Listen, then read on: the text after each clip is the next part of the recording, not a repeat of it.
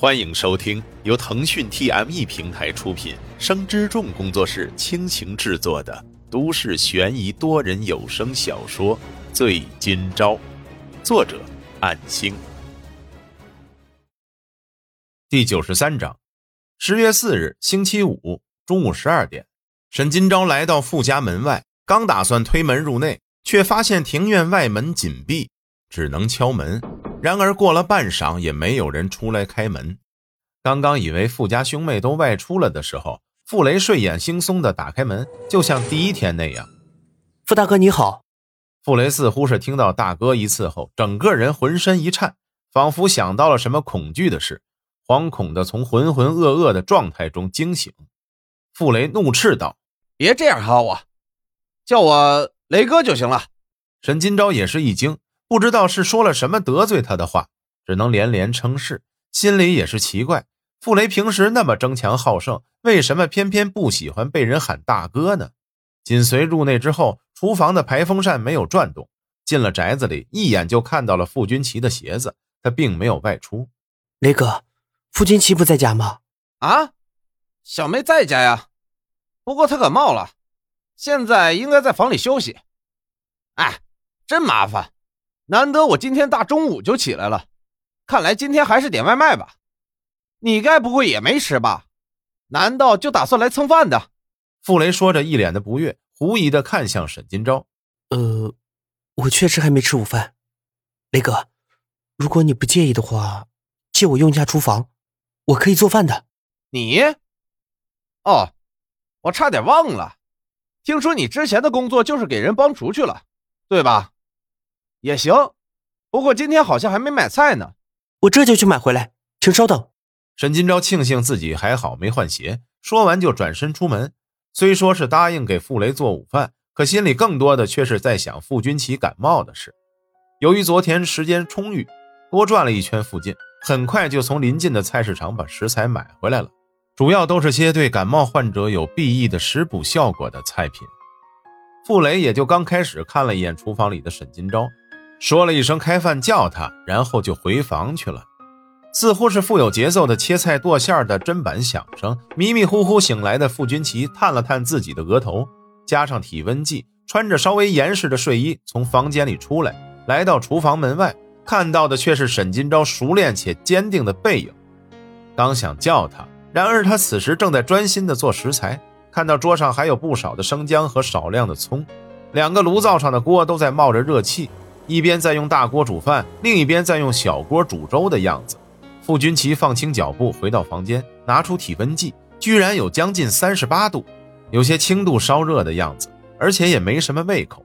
本来打算十一点半就出门买菜的，可是不知怎么的就突然睡着了，直到刚才听到砧板上的响声。傅君齐在傅雷门外敲了一下，说道：“二哥，感冒药你放哪里了？”没有了，小感冒而已，一会儿多睡一觉不就好了？有你这样当哥的吗？傅君齐连叫骂他的力气都觉得浪费。不知何时，那富有节奏的砧板响声已经停了。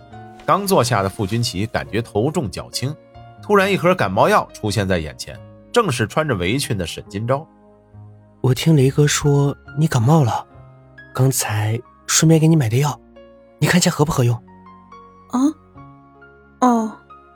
傅君齐接过整盒的感冒胶囊，沈金钊把装着温水的杯子放下，转身将要走出客厅时，傅君齐再次说道：“嗯，多少钱？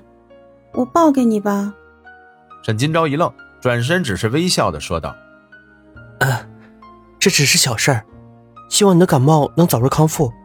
午饭就要做好了，请稍等。”傅君齐有些迷迷糊糊的，呆呆的看着他走出去，然后看了看药效说明，是自己合适使用的那一类。之后看到了桌上还冒着轻薄热气的玻璃杯，若有所思。午饭做好之后，三个人来到餐桌上，客厅里弥漫着一股浓浓的菜香，算是为了感谢报答，所以花了不少的心思。沈金钊做了几个菜，傅雷没有任何说法，直接就拿起碗开吃。傅君齐看着狼吞虎咽的二哥，皱眉无语，然后看了看自己面前的葱姜粥，对沈金钊说道：“我开动了。沈金钊轻轻的点头。傅君奇本来还以为粥会比较烫，然而入口的瞬间却发现温度刚刚好，入口柔顺细润。虽然只看到粥面呈现了淡橘色，然而入口之后，鲜肉和姜葱的味道突然就扩散开了。难以想象，这几乎看不到配料的粥，沈金钊到底把葱姜都打得有多碎，肉末也是不仔细看的话都几乎看不清的程度。妹呀，你是不是发烧了？喝口粥都能发呆，是不是真要到医院看看？才不是！刚想反驳傅雷的傅君奇猛然闭口，只是看向低头吃饭的沈金钊，没有说出下面的话。也不希望二哥知道这一小锅的粥到底是多么的有滋有味，免得被他抢来喝了。傅雷一边看手机一边吃，随后说道：“不愧是进过厨房的，味道还行啊，和外卖有一拼了。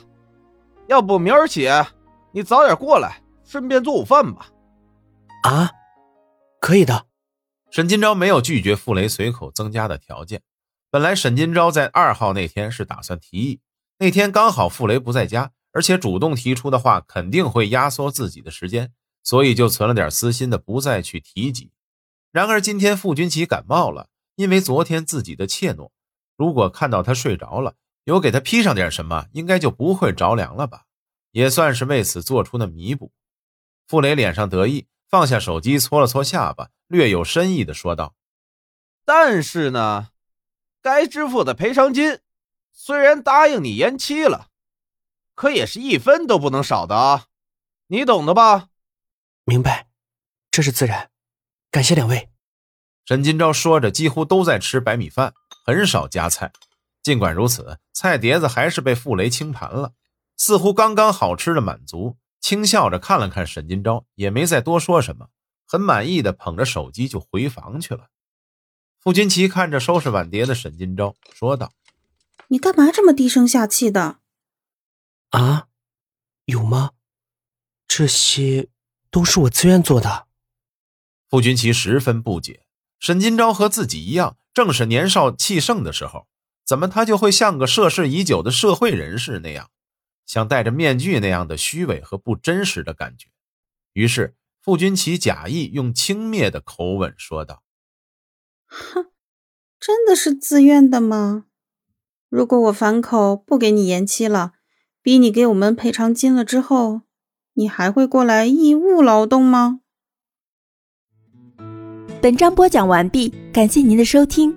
若您喜欢，就请动动手指分享和订阅吧，谢谢。